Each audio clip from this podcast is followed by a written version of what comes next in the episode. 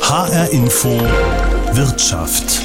Wenn das Geld seinen Wert verliert, dann sprechen Ökonomen von Inflation. Vor 100 Jahren haben die Deutschen das erlebt, als sie mit Schubkarren voller Geld zum Bäcker fuhren, um ein Brot zu kaufen. Es war die Zeit der Hyperinflation, in der die damalige Reichsbank gar nicht mehr hinterherkam, Geldscheine zu drucken.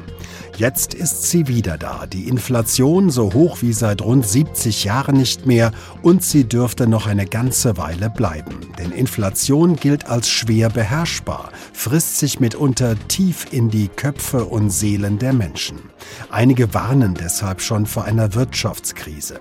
Ich frage mich, wie die Aussichten für das nächste Jahr wirklich sind, was diese Inflation mit uns Menschen macht und ob es derzeit überhaupt sinnvoll ist, Geld anzulegen. H-Info Wirtschaft mit Alexander Schmidt. Die führenden Wirtschaftsforscher, die sogenannten Wirtschaftsweisen, sagen uns für die kommenden Monate nichts Gutes voraus. Die deutsche Wirtschaft befinde sich in einem Abwärtszug, heißt es in ihrem aktuellen Gutachten. Die Forscherinnen und Forscher erwarten für das nächste Jahr einen Rückgang des Wirtschaftswachstums von 0,7 Prozent. Die Rekordpreise für Strom und Gas, für Lebensmittel und viele andere Dinge fressen das Geld der Menschen auf. Das fehlt ihnen, um es an anderer Stelle wieder auszugeben. In der Folge kommt weniger Geld in die Kassen vieler Firmen, Dienstleister und Händler. Die investieren dann weniger, schaffen weniger neue Jobs. Die Wirtschaft tritt auf der Stelle. An den Finanzmärkten wird dieses Inflationsszenario seit einiger Zeit schon an die Kurstafeln gemalt. Abzulesen etwa am Weltaktienindex MSCI, der 2022 nach einer Berg- und Talfahrt ins Minus gerutscht ist. Dafür war allerdings nicht nur die Inflation verantwortlich, verunsichert hat die Investoren eine ganze Reihe anderer Themen, die uns auch im neuen Jahr 2023 erhalten bleiben dürften. Martin Lück ist der Chefanlagestratege des US-Vermögensverwalters BlackRock in Deutschland. Er und seine Kollegen schauen derzeit mit großem Interesse auf die amerikanische Notenbank. Sie hat spät, aber doch recht entschlossen der Inflation den Kampf angesagt und die Zinsen Schritt für Schritt angehoben. Jetzt gibt es Signale, dass die Inflation langsam zurückgeht. Wie weit wird die Federal Reserve noch gehen? Ja, die Inflation scheint den Höhepunkt überschritten zu haben und bröckelt langsam ab. Aber wir sollten die Entschlossenheit der Fed nicht unterschätzen, auch äh, noch weiter dafür zu sorgen, dass vor allen Dingen die Inflationserwartungen äh, sich nicht aus der Verankerung lösen, wie das die Zentralbanker immer so schön sagen. Das heißt, dass die nicht nach oben laufen. Und solange die Inflation noch deutlich über dem Zielwert der Notenbanken von zwei Prozent liegt, besteht diese Gefahr, dass die Inflationserwartungen nach oben gehen. Und solange müssen wir auch mit weiteren äh, Zinsschritten nach oben rechnen. Wahrscheinlich werden noch weitere 50 bis 75 Basispunkte folgen, bis dann der Endpunkt erreicht ist. Aber darauf müssen sich die Märkte auf jeden Fall einstellen. Wir erleben ja in den USA einen Balanceakt. Einerseits pumpt die US-Regierung weiterhin riesige Milliardenbeträge in die Wirtschaft. Gleichzeitig tritt die Notenbank auf die Bremse und versucht so, die galoppierenden Preise in den Griff zu bekommen. Wie wird dieser Wettstreit ausgehen? Ja, das ist ein bisschen schwierig zu sagen, weil nie alles gleichzeitig stattfindet. Es gibt besonders die notorisch langen Zeitverzögerungen der Geldpolitik, die hier schwer einzuschätzen sind. Also das, was die amerikanische Notenbank gemacht hat, war ein, ein beispielloser Zinsanhebungszyklus, den es so seit den frühen 80er Jahren, also seit 40 Jahren nicht mehr gegeben hat. Die US-Notenbank hat ja über vier Prozentpunkte in nur neun Monaten die Zinsen erhöht. Aber das ist die große Unbekannte. Wie stark werden wirklich die Bremswirkungen auf mittlere Sicht sein? Das heißt, die Folgen dessen, was die Fed Mitte des Jahres 2022 gemacht hat, das wird wahrscheinlich erst im Frühjahr, Sommer 23 überhaupt in der Realwirtschaft ankommen.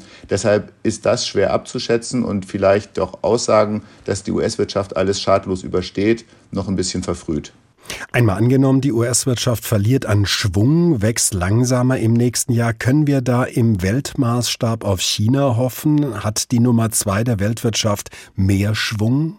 Das wird jetzt sehr abzuwarten sein. Die äh, Kommunistische Partei hat ja jetzt eine sehr bemerkenswerte Kehrtwende hingelegt in ihrer Covid-Politik. Die haben ja bis jetzt eine sehr strikte Null-Covid-Strategie gefahren und obwohl viele erwartet hatten, dass das nach dem Parteitag im Oktober schon umgestellt werden würde, ist es nicht passiert. Es kam erst dann, als massiv vor allen Dingen junge Menschen, also Menschen im Erwerbsalter, äh, gegen die weiteren Restriktionen demonstriert haben. Das hat die Kommunistische Partei sehr ernst genommen, hat sich jetzt komplett gedreht und hat gesagt, wir öffnen jetzt komplett. Es wird sogar die, die berühmte Covid-App äh, abgeschafft.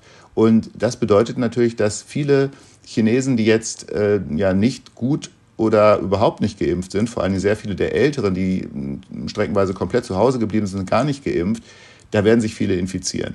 Zwar wahrscheinlich mit einer relativ milden Variante im Vergleich zur früheren Delta-Variante, aber äh, es werden auch viele Menschen sterben. Und es werden vor allen Dingen auch viele Menschen in der kritischen Infrastruktur ausfallen. Also, obwohl diese Null-Covid-Strategie nicht mehr so viel vom chinesischen Wachstum wegnehmen wird wie bisher, könnte es sein, dass jetzt eben das ansteht, was bei uns auch zu beobachten ist, nämlich dass Teile, ganze Teile der kritischen Infrastruktur, auch Teile der nicht kritischen Infrastruktur ausfallen, weil schlicht und ergreifend viele Menschen krank werden. Deshalb ist auch ein großes Fragezeichen über dem chinesischen Wachstum, das ansonsten natürlich sich jetzt nach dieser Lockerung aus Covid deutlich erholen sollte. Beide Länder, die USA und China, begreifen sich ja als Konkurrenten, arbeiten mit harten Bandagen. Stichworte sind Hightech, Sanktionen, Subventionen. Wie sehr überschattet diese Auseinandersetzung die gesamte Weltwirtschaft? Ja, enorm. Also das ist ein Bereich, der ist gar noch gar nicht ganz abzuschätzen in seinen Folgen, weil ja auch gerade die Amerikaner sehr viele Bereiche der Technologie, vor allen Dingen auch ähm, Computerchips und äh, andere elektronische Bauteile als kritisch definiert haben, weil die eben nicht nur für zivile Produkte verwendbar sind, sondern theoretisch auch für militärische Infrastruktur.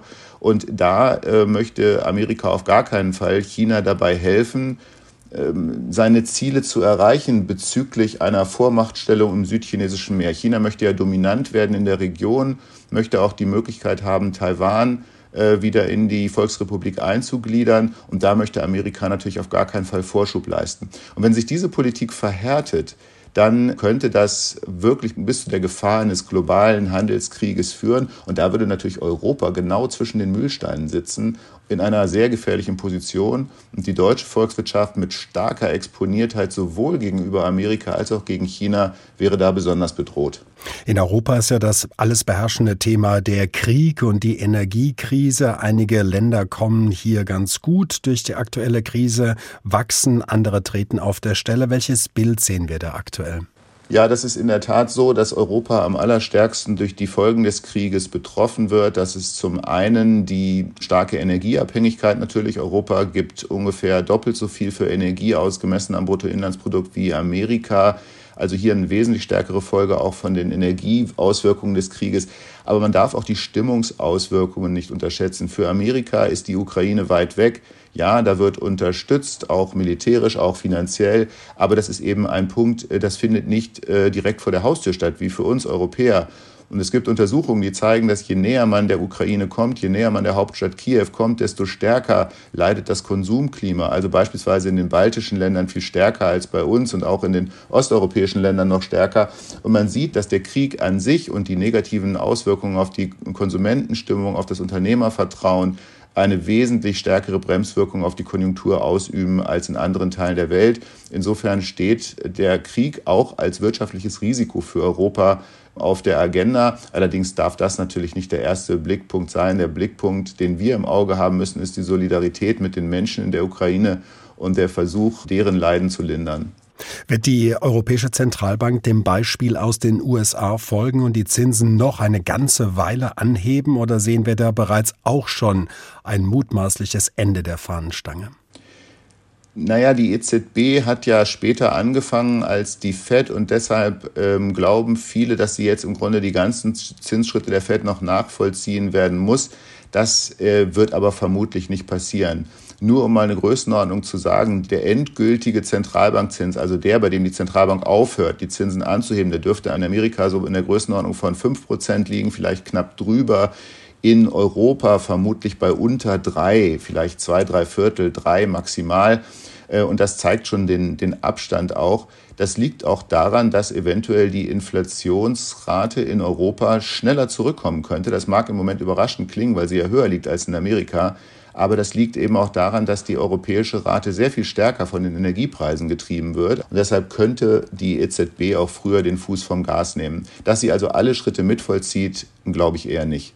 Beim Blick auf das kommende Jahr, wo sehen Sie Chancen, wo sehen Sie positive Überraschungen möglicherweise? Ja, positive Überraschungen könnten wirklich davon herrühren, dass sich die Covid-Strategie in China jetzt bezahlt macht, dass eben dieses Risiko eines Ausfalls von kritischer und nicht kritischer Infrastruktur nicht so stark ins Gewicht fällt und stattdessen die Volkswirtschaft wieder aufholt. Unser China-Volkswirt glaubt zum Beispiel, dass der Konsensus der bei 4,8 Prozent Wachstum im nächsten Jahr liegt für China, also relativ robust, dass der sogar zu niedrig ist, dass es eher sogar über die 5 Prozent gehen könnte, 5,5 Prozent vielleicht. Und das könnte natürlich dann auch für die deutsche Volkswirtschaft und für die europäische insgesamt ein gutes Zeichen sein. Eine zweite Möglichkeit ist, dass die Rezession in den USA flacher ausfällt, als im Moment viele befürchten, vielleicht sogar ganz ausbleibt. Und das wären auf jeden Fall gute Signale für die Finanzmärkte, selbst dann, wenn die anderen Risiken, Stichwort äh, Krieg in der Ukraine und Risiken für den Welthandel bestehen bleiben. Martin Lück ist der Chefanlagestratege des US-Vermögensverwalters BlackRock in Deutschland. Er geht davon aus, dass die großen Notenbanken weiter die Zinsen anheben werden, die beiden größten Volkswirtschaften der Welt, USA und China, sich 2023 vielleicht besser schlagen könnten als erwartet, mit Folgen auch für uns in Deutschland. Das Gespenst Inflation und wie wir 2023 damit umgehen, ist unser Thema. Und da lohnt der anfangs erwähnte Blick zurück in die 20er Jahre des vergangenen Jahrhunderts, in die Zeit der Hyperinflation. Dieses einschneidende Erlebnis mit der Schubkarre voller Geld zum Bäcker ist tief im kollektiven Gedächtnis der Deutschen gespeichert. Ulrike Malmendier ist Ökonomin an der University of California in Berkeley und gehört zum Rat der Wirtschaftsweisen, der die Bundesregierung berät. Von ihr will ich wissen, warum die Inflation auch heute noch so präsent in den Köpfen ist. Ich glaube, dass genau diese Bilder, die Sie erwähnen, in der Tat einen recht langfristigen Effekt erzielt haben könnten. In der Tat sind wir alle mit diesen Bildern in unseren Geschichtsbüchern aufgewachsen, haben teilweise noch äh, ältere Generationen von Großeltern gehabt, die uns davon erzählt haben. Ich glaube schon, dass sich das in der Erinnerung unseres äh, Landes, unseres Volkes äh, etwas festgesetzt hat. Es ist ja auch so, dass es bei unseren europäischen Nachbarn teilweise recht anders ist. Es hat sich also nicht in den Köpfen aller Menschen festgesetzt, sondern schon derjenigen, die in dem entsprechenden Land gelebt haben. Es gibt ja Wissenschaftler, die sagen, eine Hyperinflation wie damals Anfang der 20er Jahre des vergangenen Jahrhunderts sei ein kollektives Trauma, das sogar vererbt werden könne. Was wissen wir in der Ökonomie darüber? In der Ökonomie wissen wir inzwischen in der Tat, dass solche traumatischen Erfahrungen sich langfristig in den Köpfen der Menschen festsetzen kann, wortwörtlich in den Neuronervenbahnen äh, eingraben kann und so langfristig das Verhalten beeinflussen kann. Ähm, traditionell denkt man bei dem Wort Trauma vielleicht eher an Kriegserfahrungen oder traumatische Kindheitserfahrungen, Allerdings gehört das wirtschaftliche Trauma durchaus dazu, wie zum Beispiel die Hyperinflation, das kann auch die Great Depression hier in den USA sein oder ähnliche wirtschaftlich äh, starke Erfahrungen, die in einen in eine wirklich schwierige Lage gebracht haben. Und äh, die Erkenntnis, dass diese Erfahrung die Wahrnehmung der Welt, die Erwartungsbildung und natürlich die eigentlichen wirtschaftlichen Entscheidungen auch Jahre und Jahrzehnte später beeinflussen kann, ist eine relativ neue, sich aber mehr und mehr durchsetzende Einsicht in der Wirtschaftswissenschaft. Wenn unsere Generation jetzt eine Inflation von 10 und mehr Prozent erlebt, was macht das mit uns und möglicherweise auch mit unseren Kindern im Alltag? Zehn Prozent sind natürlich noch nicht äh, die Höhen, die damals zu Weimarer Zeiten in der Hyperinflation erreicht wurden. Aber es ist schon eine ziemliche Zäsur, dass wir uns nun wieder im zweistelligen Bereich bewegen, dass wir im Oktober die höchste Inflation seit über 70 Jahren erreicht hatten. Ähm, wie sehr sich das nun in unseren Köpfen festsetzt, hängt zunächst einmal davon ab, wie lange das bleiben wird. Also es ist eine Sache, kurzfristig einen Schock zu erleben und sich dann wieder in gewohnte Gefilde zurückzubewegen. Aber es ist eine andere Sache, wenn sich das über Monate oder sogar Jahre hinziehen könnte. Also ein entschiedenes Vorgehen der Geldpolitik hätte hier auch langfristig wirklich ähm, wichtige und gute Folgen dafür, dass das Verhalten der Menschen und die Wahrnehmung der Welt nicht so sehr verzerrt wird. Gleichzeitig ist es aber schon so, dass selbst dieser kurzfristige Schock durchaus viele Menschen aufgerüttelt hat, die halt vielleicht ihr ganzes Leben lang Inflation nicht so wirklich wahrgenommen haben und für die auf einmal äh, die Welt so ein bisschen zusammenbricht, die, die auf einmal sehen, dass Zusammenhänge, die sie als äh, selbstverständlich angenommen haben, so nicht stimmen. Und diese persönliche Erfahrung wird bei den Menschen bleiben. Sie werden etwas vorsichtiger, etwas nervöser sein, was zukünftige Preisentwicklungen betrifft. Verlieren bei einer hohen Inflation vor allem die armen Menschen beziehungsweise die, die nicht viel Geld haben, oder verlieren alle, auch die Reichen? Das kommt immer etwas darauf an, ähm, wie verschiedene Menschen ihr Geld anlegen. Zunächst einmal ist es so, dass eine hohe Inflation ärmeren Schichten allein deswegen oft mehr betrifft, weil sie sowieso von ihrem Nettoeinkommen nicht viel übrig haben, wenn sie die wesentlichen Ausgaben des Monats getätigt haben, das Essen, der Transport, Ausgaben für die Kinder und so weiter und so fort. Und wenn dann auf einmal die Inflation in die Höhe geht, das Gehalt nicht angepasst ist, dann kann es wirklich so sein, dass sie einfach nicht über die Runden kommen von Monat zu Monat und allein dadurch schon viel stärker betroffen sind. Jetzt zielt Ihre Frage aber vielleicht auch darauf ab, was denn mit eventuell angesparten Vermögen ähm, passiert. Und da ist es leider in der Tat oft so, dass gerade die etwas ähm, reicheren Bevölkerungsschichten äh, Anlagemöglichkeiten nutzen, wie zum Beispiel den Aktienmarkt oder oft auch die Investitionen in Grundstücke die ähm, tendenziell inflationsgeschützter sind.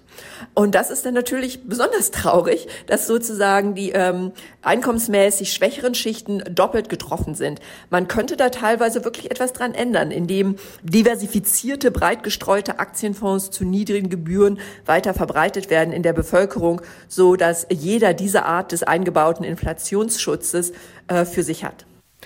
Speziell uns Deutschen wird da genau dieses Inflationstrauma immer zugeschrieben mit diesem Wahn, nur eine super stabile Währung könne dieses Gespenst in Schach halten. Aber Inflation gibt es ja auch in vielen anderen Nationen. Hängt es dort auch so in den Köpfen wie bei uns? Ja, und in den USA habe ich sehr viele argentinische Co-Autoren, mit denen ich an diesem Thema gearbeitet habe. Ich würde sagen, es ist kein Zufall, dass meine Co-Autoren zu dem Thema langfristige Veränderung des Verhaltens durch Inflationserfahrung zumeist entweder deutsch oder argentinisch sind. Insofern denke ich durchaus, dass auch andere Länder solche Erfahrungen machen und diese langfristigen Folgen mit sich tragen. In der Tat haben einige ähm, äh, Kollegen, mit denen ich zusammenarbeite, mir erzählt, wie sehr diese Nachrichten von der auch in der in den USA erhöhten Inflation sie mitgenommen hat und sie direkt über Möglichkeiten nachgedacht haben, ihr Geld, ihr Einkommen, ihr Vermögen zu schützen. Selbst Nobelpreisträger und Stars ihrer Branche streiten ja, wie es zu so hohen Inflationsraten kommen kann. Die seit Jahren gestörten Lieferketten werden genannt, die Alterung unserer westlichen Gesellschaften oder die staatliche Ausgaben- und Steuerpolitik. Haben Sie denn schon eine Erklärung für sich gefunden, an was es letzten Endes liegt? Ich würde den Kollegen, die Sie da zitiert haben, schon zustimmen, dass es da mehrere Faktoren gibt, die eine wichtige Rolle gespielt haben. Die Lieferkettenstörungen, auch durch Corona bedingt, haben sicherlich äh, die meisten Länder betroffen und äh, zu Teuerungen in den Vorprodukten geführt, die wir auch nach wie vor spüren werden. Ich denke auch, dass die Steuerpolitik, dass die teilweise zu breit gestreuten Fiskalimpulse eine entscheidende Rolle gespielt haben. Das habe ich mehr hier in den USA gesehen als bislang in Deutschland.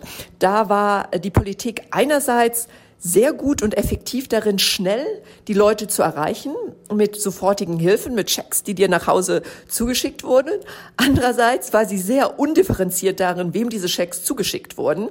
Und ich denke schon, dass Teil der Erklärung der Inflation gerade hier in den USA diese Undifferenziertheit in den Entlastungsmaßnahmen war.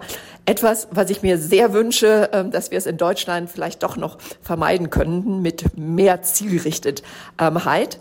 Ähm, das ist bislang nicht gelungen. Insofern befürchte ich, dass auch da diese Effekte wirken werden. Und natürlich ähm, kann man nicht USA und Deutschland oder überhaupt äh, die verschiedenen Länder und Handelspartner getrennt betrachten.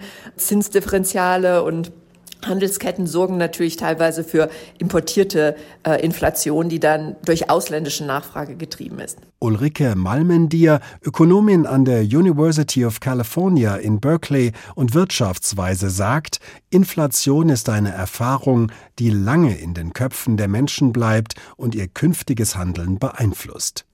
Das Gespenst Inflation und wie wir 2023 damit umgehen, ist das Thema in H-Info Wirtschaft. Die gestiegenen Preise in Europa, die wir in den vergangenen Monaten zu spüren bekommen haben, stellen Anleger und Sparer vor neue Herausforderungen. Auf der einen Seite steigen die Zinsen, es gibt wieder etwas fürs Ersparte, auf der anderen Seite frisst diese Inflation aber auch das Geld auf, es ist weniger wert. Was also tun? Hartmut Walz ist Professor für Betriebswirtschaftslehre an der Hochschule Ludwigshafen und Buchautor. Die Aktienmärkte haben starke Verluste erlebt. Die Angst vor einer weltweiten Rezession war eine der Gründe. Zuletzt haben sich die Kurse ein Stück weit wieder erholt. Wie viel Prozent ihres verfügbaren Geldes sollten Anleger denn in Aktien stecken? Das hängt sehr von den Lebensverhältnissen ab. Je jünger jemand ist, das heißt, je länger eben die Haltedauer ist, beziehungsweise je länger auch jemand von seiner Finanzplanung her eben auf dieses Geld verzichten kann, desto höher darf die Aktienquote sein. Also ich mache ein Beispiel, Berufseinsteiger oder äh, junge Berufstätige, die einen bestimmten Teil ihres Geldes wirklich für die persönliche Altersvorsorge zurücklegen, die können da durchaus eine Aktienquote von 100 Prozent anstreben. Dahinter stehe ich. Unter den Investoren gehen die Meinungen auseinander, ob man jetzt einem Fondsmanager sein Geld anvertrauen sollte oder eher börsennotierte ETFs kaufen sollte, die jetzt zum Beispiel einen Index wie den DAX oder den Dow Jones kopieren. Welche Vor- und Nachteile sehen Sie denn bei den sogenannten aktiven oder passiven Fonds? Also die wissenschaftliche Sicht ist sehr klar und einfach die sagt ganz klar, passives Investieren geht vor. Ich würde das passive Investieren auch als regelgebundenes Investieren bezeichnen, denn es ist ja nicht so, dass man völlig passiv ist. Man folgt ja einem Modell des Marktes, nämlich einem Index. Und dieser Index wird ja nach bestimmten Regeln korrigiert. Also wir haben heute einen DAX 40, wir hatten vorher einen, vor einem Jahr etwa noch einen DAX 30 und die Zusammensetzung dieses Index wurde ja alle paar Jahre verändert. Wir haben neue ähm, Gesellschaften drin, andere sind rausgefallen. Die Wissenschaft sagt eindeutig, Investoren sollten diese passiven Instrumente nutzen, ganz einfach, weil sie einen Kostenvorteil von alles zusammengenommen rund zwei Prozent pro Jahr haben. Und aktive Fonds können natürlich den Markt schlagen, aber das sind Zufallsgewinne. Sie können auch vom Markt geschlagen werden. Mit einem einfachen Satz kann man das, glaube ich, jedem verständlich machen. Die passiven Investoren kriegen immer die Marktrendite. Die aktiven Investoren hoffen, eine höhere zu kriegen, aber sie können ja nur wetten, sie können ja nur handeln gegenüber anderen Aktiven. Das heißt, jedem Gewinner muss ein Verlierer gegenüberstehen. Das ist ein Nullsummenspiel. Also wissenschaftlich eindeutig passive Instrumente bevorzugen. Gibt es denn Themenfelder oder Regionen auf der Welt, die für Sie in den kommenden Monaten interessant wären? Also interessant ist vieles. Und natürlich verfolge ich das auch immer mit äh, ökonomischem Interesse. Ähm, wenn es aber die Frage ist, ob ich einen Tipp geben würde, würde ich davon ganz klar abraten. Nein, es gibt keinen Tipp. Denn äh, natürlich wird es Branchen geben, die überdurchschnittlich profitieren. Aber die anderen Marktteilnehmer sind ja auch nicht dumm oder uninformiert. Das heißt, aussichtsreiche Branchen mit höherem Wachstums Potenzial. Die werden auch heute schon höher bewertet. Und Unternehmen, die eben wenig Chancen bieten, ähm, können sie sehr billig in die Aktien einsteigen. Das heißt, der Markt preist das alles ein. Also das ist das Zauberwort. Entwicklungen, Erwartungen sind bereits im Markt eingepreist.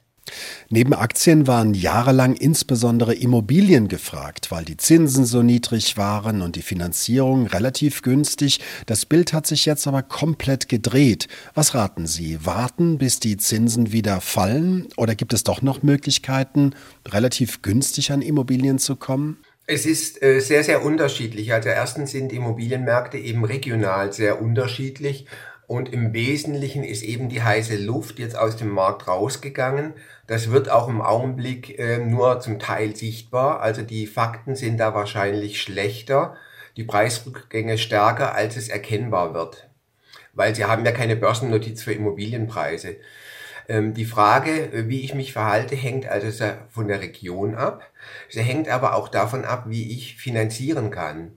Leute, die einen hohen Eigenkapitalanteil einbringen können, stehen jetzt robuster da und können vielleicht Preisrückgänge nutzen zur Investition, zum Kauf. Leute, die aber so eine Finanzierung geplant hatten, die so spitz auf Knopf ist, so eine 90 plus Prozent Finanzierung, also über 90 Prozent Fremdkapital. Bei denen wird es natürlich jetzt sehr eng und die machen sich natürlich zu Recht Sorgen. Äh, ob sie in der Situation ihre Pläne umsetzen sollten und kaufen oder bauen sollten. Gold gilt ja vielen als eine Art sicherer Hafen, wenn es in der Welt ungemütlich wird. In Euro hat Gold im abgelaufenen Jahr etwas zugelegt. In Dollar tritt es weitgehend auf der Stelle. Sollte, wer Geld hat, auch Gold kaufen? Gold für sich genommen wird eben sehr gerne als spekulativ bezeichnet, aber wenn Sie es eben in ein Portfolio dazugeben, ist es eher ein Stabilitätsanker. Natürlich schwankt der Goldpreis, aber er schwankt eben nicht im hundertprozentigen Einklang mit den Preisen von Anleihen und Aktien insbesondere. Das heißt, die sogenannte Korrelation ist nicht 100 Prozent, sondern ist deutlich geringer. Und insofern ist es ein völlig unspekulativer Rat, der dauerhaft gilt, also unabhängig von der aktuellen Situation, dass ein Goldanteil von zum Beispiel 10 Prozent das gesamte Portfolio beruhigt. Und diese äh, Empfehlung würde ich nach wie vor auch aussprechen. Zuletzt gab es einige kleine Hinweise, dass sich die Weltwirtschaft vielleicht doch besser in den kommenden Monaten schlagen könnte als vielfach befürchtet. Mit welchem Gefühl gehen Sie ins neue Investorenjahr? Eher positiv oder doch verhalten? Also, wenn Sie äh, meine Einstellung als Investor erfragen und nicht diese menschliche Komponente, sondern ganz sachlich eben nur die äh, Chancen und Risiken der Märkte, äh, dann bin ich völlig gelassen.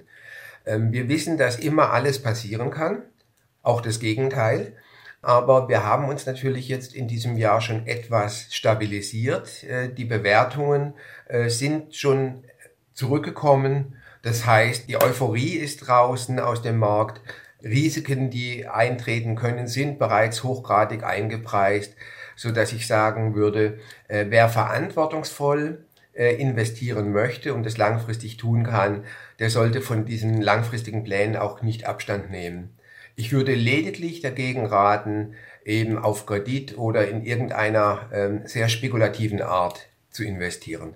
Investieren lohnt sich, insbesondere in Aktien, wenn die Menschen langfristig ihr Geld anlegen, sagt Hartmut Walz. Er ist Professor für Betriebswirtschaftslehre an der Hochschule Ludwigshafen und Buchautor.